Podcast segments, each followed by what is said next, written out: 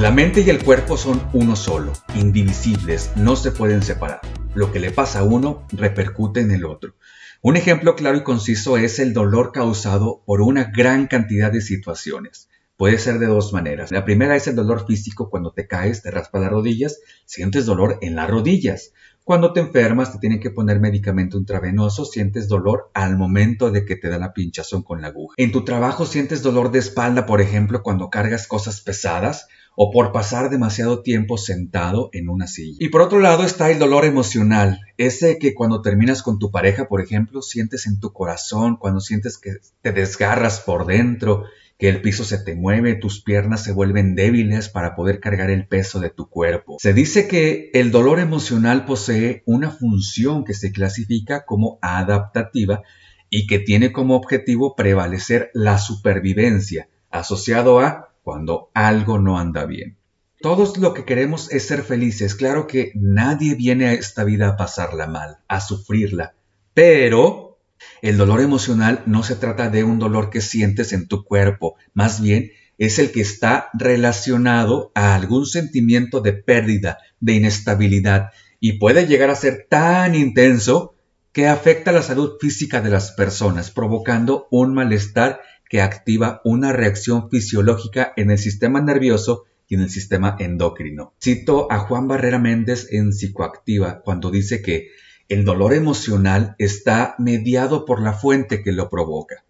Cualquier evento de vida, por la intensidad que produce, sea débil o moderado o incluso fuerte, y por el tiempo de duración, de corta o larga duración.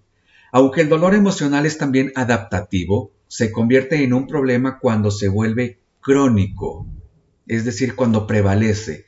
A lo largo de nuestras vidas podemos pasar una gran cantidad de situaciones que, claro, que pueden estar llenos de éxitos, pero también pueden estar en contraparte llenos de fracasos, de decepciones. Y sin duda es inevitable que el sufrimiento, la angustia o la preocupación causen estragos en nosotros, causándonos dolor emocional, que aparece cuando dicho sufrimiento se estaciona por un tiempo prolongado. Eso sí, el dolor emocional puede ser sobrellevado de manera diferente por cada persona que lo padezca. Cuando sentimos dolor físico, se puede acudir a algún médico para que nos dé medicamento para disminuir los estragos que nos causa. Nos duele la cabeza, tomamos una aspirina. Nos duele la panza, tomamos una pastilla. Pero cuando tenemos dolor emocional, Muchas de las veces, debido a su dificultad por entender que lo tenemos, se vuelve muy difícil poder tratarlo. Culturalmente, no prestarle atención o demeritar el dolor emocional se vuelve una constante, ya que se dice que es muestra de debilidad. ¿Te tronó tu novio? ¿Qué te dice tu amiga? Amiga, hombres hay millones en este mundo. Él no es el único. Pero después de una relación, claro que te va a doler y se te va a dificultar pasar esos momentos. Tu amiga no puede entrar en tu cabeza, en tu mente, en tu psique y poder ver que no tienes esa herida emocional, ni que fueras alexitímica o alexitímico. Existe una gran cantidad de situaciones que provocan dolor emocional. Como ya lo dijimos, la clásica es por alguna ruptura amorosa, el engaño, peleas o conflictos con sus seres queridos la pérdida de capacidades para realizar tal o cual actividad, la aparición de alguna enfermedad y más si es terminal hasta llegar a la muerte del ser querido. Y este es quizá uno de los más grandes dolores emocionales que puede experimentar el ser humano, el causado por la pérdida durante el duelo, que no es otra cosa que la respuesta emocional de una persona ante la experiencia de la pérdida.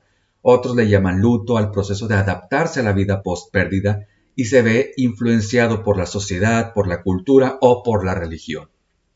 El dolor intenso puede aparecer o desaparecer en una sintonía variable.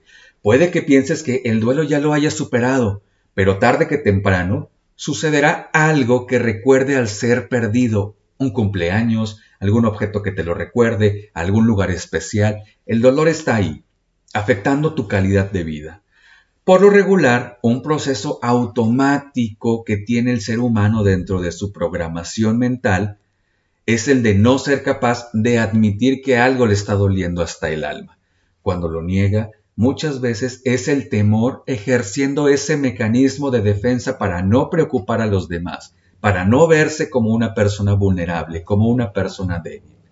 El primer paso es entender cómo el dolor emocional va llevando su proceso, cómo duele, por qué duele y hasta cuándo duele, para de tal manera experimentar a la situación un aprendizaje. Como dicen, lo que no te mata te hace más fuerte. Los golpes que te da la vida, claro que te van a doler, pero al menos tratarás de ya no tropezar con la misma piedra.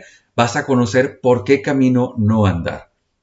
Sentir dolor, o más bien apropiarse del dolor, palparlo en cada parte de tu cuerpo, caer en ese oscuro fondo donde eh, hay dolor, dolor y más dolor, puede ocasionarte una somatización, donde ya no nada más duele el corazón, sino que ya comienza a convertirse en dolor físico, cefalias o dolores de cabeza, migrañas, dolores estomacales, somnolencia, dolor de cuerpo, articulaciones, todo esto como un producto de la angustia emocional no liberada y entonces sí se le añade una complicación aún mayor al deseo de curar el dolor emocional. Debemos crear conciencia de nuestro dolor emocional porque no se puede cambiar lo que se hace inconsciente, lo que no se puede palpar, lo que no se puede, lo que no sabes que está ahí afectándote.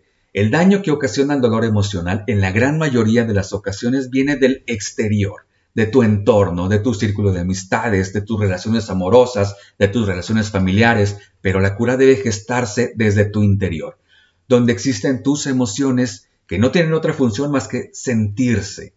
Las dejas libres te generan violencia y si las callas una somatización, que como ya lo vimos hace un momento es cuando el dolor comienza a ser físico. Y para nada es una labor fácil, en ocasiones te va a doler más por las secuelas negativas que te siguen quedando en tu cabecita en tu corazón. Lo primero que tenemos que hacer para superar el dolor emocional, por la causa que sea, es reconocer que duele, no negarlo.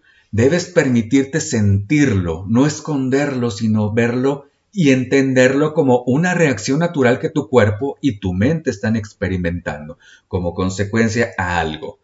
Si pierdes a una persona, llevas a cabo tu duelo. Las fases en las cuales Susan Cloninger lo clasifica son negociación, enojo, negación, depresión, hasta llegar a la aceptación. Una cuestión indispensable que te va a ayudar a gestionar tu dolor emocional es perder el miedo a llorar. Es para las personas algo necesario para el desahogo de emociones. Y de igual forma sentir ira, enojo, rabia, pero solo de manera temporal, porque si lo haces de una manera constante, estás cayendo ya en una situación más grave que te puede llevar hasta una depresión. A nivel cognitivo, a nivel mental, no caigas en esas zancadillas mentales que de repente te haces y lo único que logras es prolongar el dolor, tu sufrimiento. Mucho menos te proyectes a futuro. ¿Qué hubiera sido si? Si lo hubiera dicho seríamos todavía. No, no, no, priorízate, date valor, permítete tener aquello que quieres y que necesitas. Si requieres tiempo para que tu dolor disminuya, date tiempo. Si necesitas sentirte útil, toma decisiones sobre tu persona. Si necesitas ser feliz, descárgate de aquellas cosas que te pesen y déjalas atrás. ¿Duele el corazón roto? Claro, por supuesto que duele, pero no permitas que ese dolor te hunda. Recuerda que toda persona se parece a su dolor.